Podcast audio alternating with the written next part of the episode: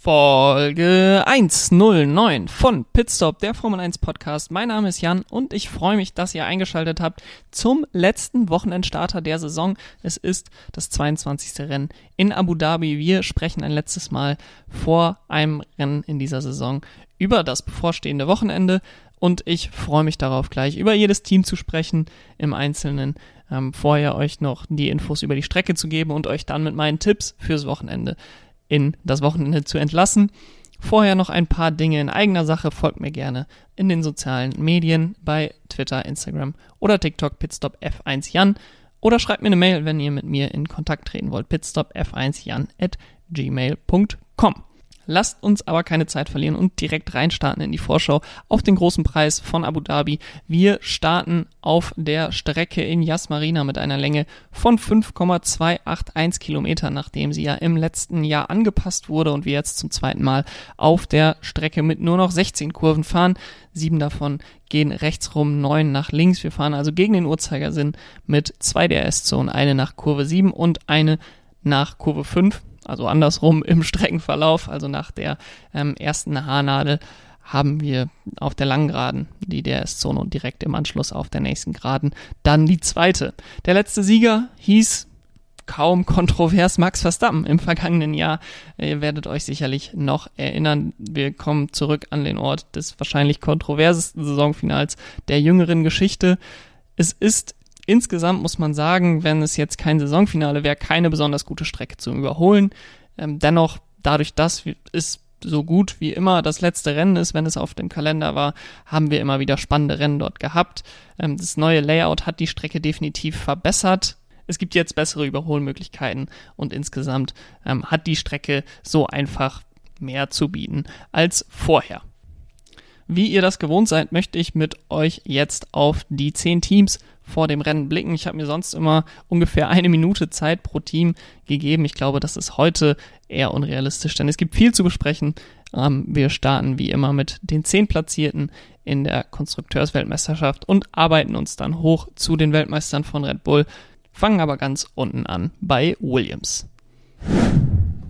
Das wichtigste Rennen für Williams findet dieses Wochenende gar nicht in der Formel 1 statt, sondern in der Formel 2, denn für Williams ist der zehnte Platz in der Konstrukteurs-WM zu 99,9% sicher. Und ihr Fahrer für 2023, Logan Sargent, muss mindestens Achter in der Formel 2 Meisterschaft werden, ähm, um sicher zu sein, dass er die Superlizenz bekommt, sogar Sechster. Er ist neun Punkte vor den Plätzen 4, 5 und 6, er hat 135 Punkte, die dahinter liegenden 126 und Liam Lawson auf Platz 7 ist 12 Punkte hinter ihm mit 123 Punkten. Es wäre eine große Überraschung, sollte er es verpassen, aber er hat an den letzten beiden Rennwochenenden nur sechs Punkte in der Formel 2 geholt und es werden maximal 39 Punkte pro Fahrer vergeben. Dementsprechend wird die Leistung am Freitag für ihn im Qualifying entscheidend sein, dass er diesen dritten Platz zumindest oder den siebten zumindest verhindern kann. Vorher steht für ihn dann schon das erste freie Training statt Nicolas Latifi auf dem Programm. Ähm, es wird das letzte Rennen von Nicolas Latifi sein. Sein Abschied ist der wahrscheinlich der am wenigsten Aufmerksamkeit bekommt an diesem Wochenende. Und ich glaube auch nicht, dass wir Nicolas Latifi nochmal in der Formel 1 in der Zukunft sehen werden. Bei Alpha Tauri stehen die Zeichen auch auf Abschied. Sie verabschieden sich nämlich von ihrem Rekordfahrer Pierre Gasly, der sein letztes Rennen für Alpha Tauri ehemals Toro Rosso fahren wird. Er bringt zu Alpine, seinem neuen Team, einen kompletten Satz Podiumstrophäen von Alpha Tauri mit. Er hat den zweiten Platz in Brasilien geholt, den dritten Platz in Baku letztes Jahr und natürlich sein Sieg 2020 in Monza. Es ist für Alpha Tauri das Ende einer enttäuschenden Saison. Sie können sich jetzt noch gegen Haas den Platz 8 in der Konstrukteursweltmeisterschaft holen, aber wirklich spannend wird es für Alpha Tauri eigentlich neben der Strecke, denn nach dem Tod von Didi Mateschitz wird es jetzt spannend, ob Red Bull, der Red Bull-Konzern das Team behalten möchte. Es gibt Gerüchte, dass beim richtigen Preis das Team verkäuflich ist. Der Preis wäre sicherlich sehr hoch, denn es ist natürlich ein exklusiver Platz in der Formel 1 ähm, und man würde dann ein Team mit schon sehr guten bestehenden Einrichtungen und Leuten dann komplett kaufen und dementsprechend würde ich da, wenn es zum Verkauf kommen sollte, einen sehr, sehr hohen Preis erwarten. Kommen wir jetzt zu Haas und die sind das Thema des Tages. Mick Schumacher ist raus, Nico Hülkenberg kommt rein. Es war eigentlich schon ein offenes Geheimnis. Was hat am Ende des Tages zu der Entscheidung geführt. Es gibt jetzt viele Fans, die enttäuscht sind, äh, viele Fans, die auch die Frage stellen, ist das wirklich die richtige Entscheidung? Ähm, und deswegen möchte ich das hier kurz aufarbeiten. Denn bei Mick Schumacher muss man sagen, dass der in den letzten zwei Jahren zwar okaye Leistung gebracht hat, aber diese auch nicht überragend waren. Und dazu kommt, dass er sowohl in seinem Rookie-Jahr letztes Jahr als auch in diesem Jahr der Fahrer mit den höchsten Unfallkosten war in der Formel 1. Das ist ähm, in der Destructors Championship, das stellt der Reddit-User Buzz Pro 24 Chevy auf. Ähm, dort könnt ihr das Ganze sehen. Ist natürlich etwas ungenau das Ganze, aber wahrscheinlich die beste Annäherung an die Kosten, die Mick Schumacher verursacht hat über seine ersten beiden Jahre und da ist er jeweils auf Platz eins in den ersten beiden Jahren und dazu ist er auch zu inkonstant. Er hatte einen guten Lauf mit Silverstone, mit Spielberg, aber danach nie wieder Punkte geholt. Ein wenig mehr Konstanz würde demnach auch helfen, mehr Punkte zu holen, was für Haas in dieser Saison statt Platz 8, vielleicht Platz 6 in der Konstrukteursweltmeisterschaft bedeuten würde, was dementsprechend dann auch mehr Geld für die Entwicklung des Autos bedeutet im Umkehrschluss. Und er ist eben unerfahren und damit auch nicht unbedingt der beste Fahrer für die Entwicklung des Autos, was Trainingssessions angeht, was die Runs im Training angeht. Ähm, und da könnten sie mit einem erfahrenen Fahrer, und das haben sie jetzt mit Kevin Magnussen vielleicht auch gemerkt, einfach noch bessere Entwicklungsdaten sammeln der Deal mit MoneyGram von Haas jetzt in den letzten, im letzten Monat verkündet worden, hat sicherlich dann auch noch mal ein bisschen mehr finanzielle Flexibilität reingebracht, wobei ich auch gar nicht sicher bin, ob Mick Schumacher wirklich viel Geld mitbringt. Ich weiß zum Beispiel auch nicht, ob der 1 und 1 Deal an ihn gekoppelt ist, ob die sich jetzt verabschieden werden von Haas. Aber finanziell scheint Haas dann inzwischen recht gut aufgestellt. Und auf der anderen Seite haben wir Nico Hülkenberg, der eigentlich genau die Qualitäten mitbringt, nach denen Haas derzeit sucht. Hülkenberg war in seiner Formel 1 Zeit bisher nicht nur konstant, sondern auch konstant gut. Er hat 2018 Carlos Sainz im teaminternen Duell geschlagen. Er war Best of the Rest im ganzen Feld. Und Haas sucht derzeit nicht nach dem jungen Topfahrer, der ihnen in eins, zwei Jahren zur Weltmeisterschaft verhelfen kann, sondern sie brauchen jetzt bestmögliche Ergebnisse. Und dazu kommt, glaube ich, dass man auch recht schnell erkennt, wenn ein junger Fahrer ein Topfahrer ist ähm, und das ist aus meiner Sicht Mick Schumacher derzeit einfach nicht mit den Leistungen, die er gebracht hat. Wenn man das vergleicht mit einem George Russell, mit einem Charles Leclerc, mit einem Lando Norris, die in den letzten Jahren aus der Formel 2 rausgekommen sind, ähm, dann fehlt da, glaube ich, von der maximalen Leistung, die die abrufen können, einfach ein Stück, ähm, dass Mick Schumacher in diese Gruppe reingehört. Und dann dahinter ist Mick Schumacher in so einer großen Gruppe ähm, wo die Leistungsdichte dann schon deutlich größer ist als in dieser Top-Gruppe. Und da würde ich sagen, ist Mick Schumacher recht leicht ersetzbar. Und äh, wie gesagt, da ist dann Nico Hülkenberg wahrscheinlich von seiner Konstanz, von seiner Erfahrung und von seiner Leistung in den drei Punkten einfach etwas besser. Es ist natürlich immer ein Risiko, von einem bekannten zu einem unbekannten Fahrer zu wechseln für das Team, selbst wenn Nico Hülkenberg natürlich insgesamt kein Unbekannter ist, birgt das immer ein Risiko. Ähm, siehe Daniel Ricciardo, als er zu McLaren gegangen ist. Niemand hätte gedacht, dass das schiefgehen kann. Ein aufstrebendes Team, ein sehr, sehr guter Fahrer. Aber es ist schief gegangen. Und das kann Haas natürlich auch passieren, dass das Auto mit Nico Hülkenberg einfach nicht zusammenpasst. Dennoch kann ich die Entscheidung von Haas am Ende des Tages verstehen und ich glaube, wenn man Mick ersetzen wollte und Daniel Ricciardo nicht besonders heiß auf den Sitz bei Haas war, dann ist Nico Hülkenberg die beste Option ähm, und die hat man jetzt auch bekommen für Haas. Mick ist dafür jetzt Kandidat als Ersatzfahrer bei Mercedes. Ähm, Stoffel van Dorn und Nick de Vries haben ja die Plätze dort freigegeben. Ähm, er wird an diesem Wochenende schon ersetzt im ersten freien Training durch Pietro Fittipaldi und wird dann sein vorerst letztes Formel 1 Rennen am Sonntag bestreiten.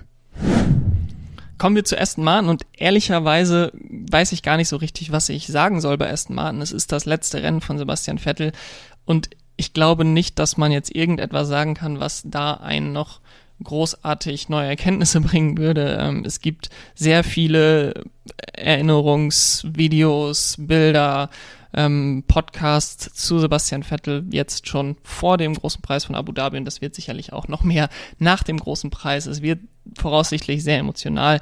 Äh, mein Traum für ihn wäre natürlich im letzten Rennen nochmal ein Podium zu holen. Ähm, aber vor allen Dingen hoffe ich, dass er etwas besser rausgeht als Kimi in der letzten Saison, der das Rennen vor vorzeitig beenden musste.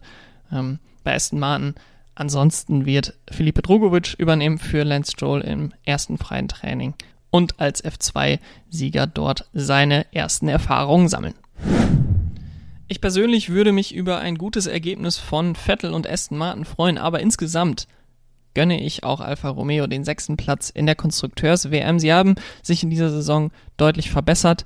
Ich glaube, sowohl Valtteri Bottas als auch Zhou Guangyu hatten ihre Kritiker vor Saisonbeginn, die sie verstummen lassen haben. Und jetzt steht eigentlich erst der richtig große Umschwung bevor.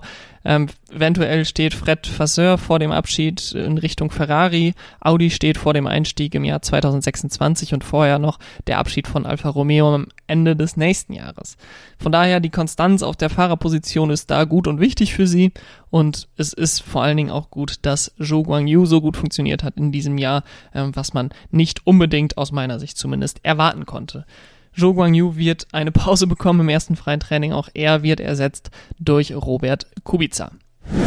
Bei McLaren steht der Abschied von Daniel Ricciardo auf der Tagesordnung und das ist sicherlich ein Abschied, der ebenfalls schmerzen wird, wenn auch vielleicht überschattet von Sebastian Vettel. Ich wünsche ihm auf jeden Fall zum Abschluss auch nochmal ein gutes Ergebnis, dass er vielleicht mehr von dem zeigen kann, was er in Mexiko gezeigt hat und weniger von dem, was er in Austin gezeigt hat. Ähm, McLaren insgesamt steht in der Teamwertung jetzt 19 Punkte hinter Alpine. Von daher erwarte ich auch nicht, dass sie sich von ihrem fünften Platz noch verbessern können. Und dementsprechend muss man eigentlich sagen, dass sie in dieser Saison hinter den Erwartungen zurückgeblieben sind. Sie hatten eigentlich sogar einen Rückschritt beziehungsweise ausbleibenden Fortschritt, äh, während Alpine und Ferrari Schritte nach vorne gemacht haben. Und derzeit sieht es nicht danach aus, als wären sie noch auf der gleichen Bahn, auf der gleichen, auf dem gleichen Weg nach vorne an die Spitze des Feldes, wie das noch am Ende des letzten Jahres aussah. Abu Dhabi hingegen ist eine Strecke, die in den letzten Jahren ihnen eigentlich recht gut lag. Sie haben jetzt auch eine Speziallackierung für das letzte Rennen und im ersten freien Training wird auch Lando Norris ersetzt an diesem Wochenende durch den IndyCar-Fahrer Petto O'Ward. Bei Alpine wird sich Fernando Alonso verabschieden nach 2006 und 2009 zum dritten Mal vom Endstone-Team, was Renault mal hieß, mal Alpine. Und ich denke, dass dieser Abschied weniger emotional wird als die ersten beiden Male. Ähm, ich bin gespannt, wie es mit Fernando Alonsos Karriere weitergeht. Mit 42 bzw. 43 Jahren wird er dann bei Aston Martin sein seine Künste zeigen. Äh, ich bin gespannt, ob er da auf das richtige Pferd gesetzt hat. Die Zuverlässigkeit bei Alpine in den letzten Wochen und Monaten hat verhindert, dass sie Platz 4 schon sicher haben in der Konstrukteurs-WM. Aber wie gerade schon erwähnt, glaube ich nicht, dass da noch was anbrennt. Zwischen den beiden Teamkollegen Alonso und Ocon war das Verhältnis in den letzten Wochen recht angespannt. Auch das kommt an diesem Wochenende zu einem Ende und Fernando Alonso wird an diesem Wochenende einen Spezialhelm für den Abschied von Sebastian Vettel tragen, ähm, in dem typischen Sebastian Vettel-Design mit der deutschen Flagge, die ähm, ja so etwas seitlich über den Helm geht. Nett von ihm diese Geste hätte ich nicht erwartet, insbesondere wenn man die ganze Geschichte von den beiden der letzten 13 Jahre kennt. Jack Doohan wird für Alonso im ersten freien Training im Cockpit sitzen und somit auch hier einen jungen Fahrer die Chance geben, Formel 1 Luft zu schnuppern. Ich hätte es kaum erwartet, aber Mercedes sind für mich an diesem Wochenende der Favorit für den Rennsieg. Ihr Auto ist auf den Strecken stark, die darauf hindeuten, dass sie auch in Abu Dhabi stark sein werden. Ähm, wenn man das vergleicht mit den letzten Jahren beispielsweise Red Bull, die in äh, Mexiko und Brasilien immer stark waren und dann auch in Abu Dhabi stark waren. Ähm, genau das hat jetzt auch Mercedes in den vergangenen Wochen gezeigt und aufgrund der grundsätzlich aufsteigenden Form und dem Fakt, dass sie sicherlich noch den Antrieb haben, das Bestmögliche rauszuholen und einen Sieg für Lewis Hamilton zu holen, ist mein Tipp für das Wochenende, dass Lewis Hamilton noch einen Sieg holt in dieser Saison.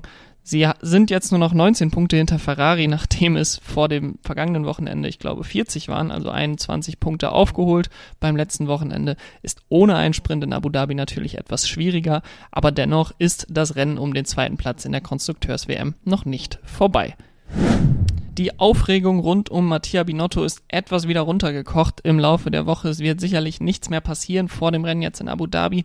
Ab Montag wird es dann so richtig interessant die Berichte, dass Binotto und Leclerc nicht mehr miteinander reden würden, die scheinen nicht zu stimmen, aber nichtsdestotrotz scheint es da Spannung zu geben im Team, insbesondere zwischen ihrem Topfahrer und dem Teamchef. Und sollte es tatsächlich so sein, dass das Top-Management sich entscheiden muss zwischen Binotto und Leclerc, dann hoffe ich und glaube ich, dass sie sich richtigerweise für den Fahrer entscheiden, für Charles Leclerc entscheiden und ähm, Mattia Binotto von seiner Aufgabe als Teamchef entbinden.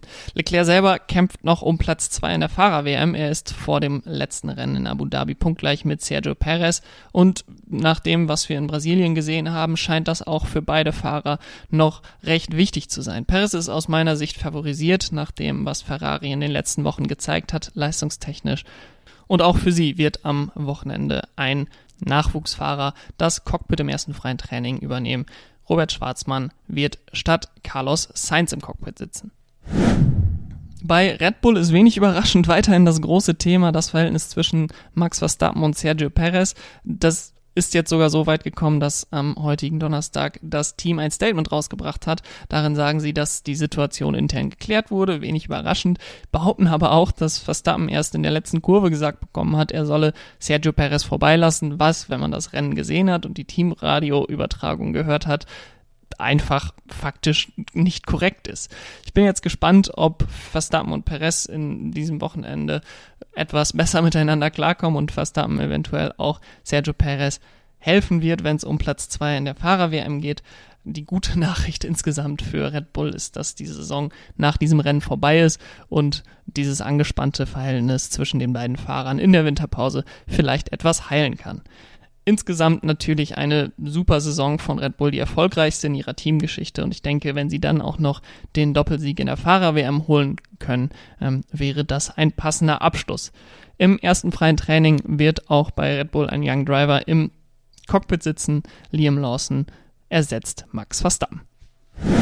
So kommen wir zu den letzten Tipps des Formel 1 Kalenders der Formel 1 Saison 2022. Meine Tipps für den großen Preis von Abu Dhabi und ich habe es gerade schon mal durchklingen lassen. Ich vermute, dass Mercedes an diesem Wochenende ganz weit vorne liegen wird und ich tippe, dass der Sieger Lewis Hamilton heißen wird, vor Max Verstappen auf Platz 2 und George Russell auf Platz 3. Die Pole, da Mercedes im Renntempo immer ein bisschen besser aussieht als im Qualifying-Tempo, da tippe ich auf Max Verstappen mit der schnellsten Runde für Lewis Hamilton. Bei der Anzahl der Safety Cars gehe ich auf ein Safety Car und die Bonusfrage an diesem Wochenende ist, welcher dieser drei Fahrer wird am Ende des Wochenendes die höchste Endplatzierung haben? Zhou Guangyu, Yuki Tsunoda und Kevin Magnussen. Und da habe ich getippt auf den Alfa Romeo von Zhou Guangyu. Alfa Romeo heimlich still und leise mit ein paar Verbesserungen in den letzten Wochen, die allerdings noch nicht wirklich in Punkte sie umsetzen konnten. Ähm, daher wünsche ich Ihnen, dass Sie an diesem Wochenende das beste Ergebnis von diesen drei Teams erreichen können. Und damit fühlt ihr euch hoffentlich bestens vorbereitet auf den großen Preis von Abu Dhabi, das letzte Saisonrennen. Es fühlt sich immer so ein bisschen an wie der letzte Schultag. Alle sind ein bisschen fertig mit ihren Nerven. Es geht nicht mehr um wirklich viel äh, im Vergleich zu letztem Jahr. Alle im Formel 1 Fahrerlager können wahrscheinlich Urlaub gut gebrauchen und es wird eine Winterpause, eine längere Winterpause als in der Vergangenheit durch die Fußball-WM geben. Und ähm, daher hoffe ich, dass die Teams nochmal das Beste rausholen am kommenden Wochenende. Ich freue mich auf jeden Fall nochmal die 20 Fahrer im Feld zu sehen und auch auf die vielen jungen Fahrer, die ihre Chance im ersten freien Training bekommen. Ich hoffe, dass auch ihr Spaß habt am kommenden Wochenende. Wir ein gutes Rennen gemeinsam sehen und wir uns dann in der kommenden Woche wiederhören, wenn wir dann zurückblicken auf den großen Preis von Abu Dhabi. Bis dahin wünsche ich euch erstmal ein schönes Wochenende. Macht's gut. Bis dahin. Ciao.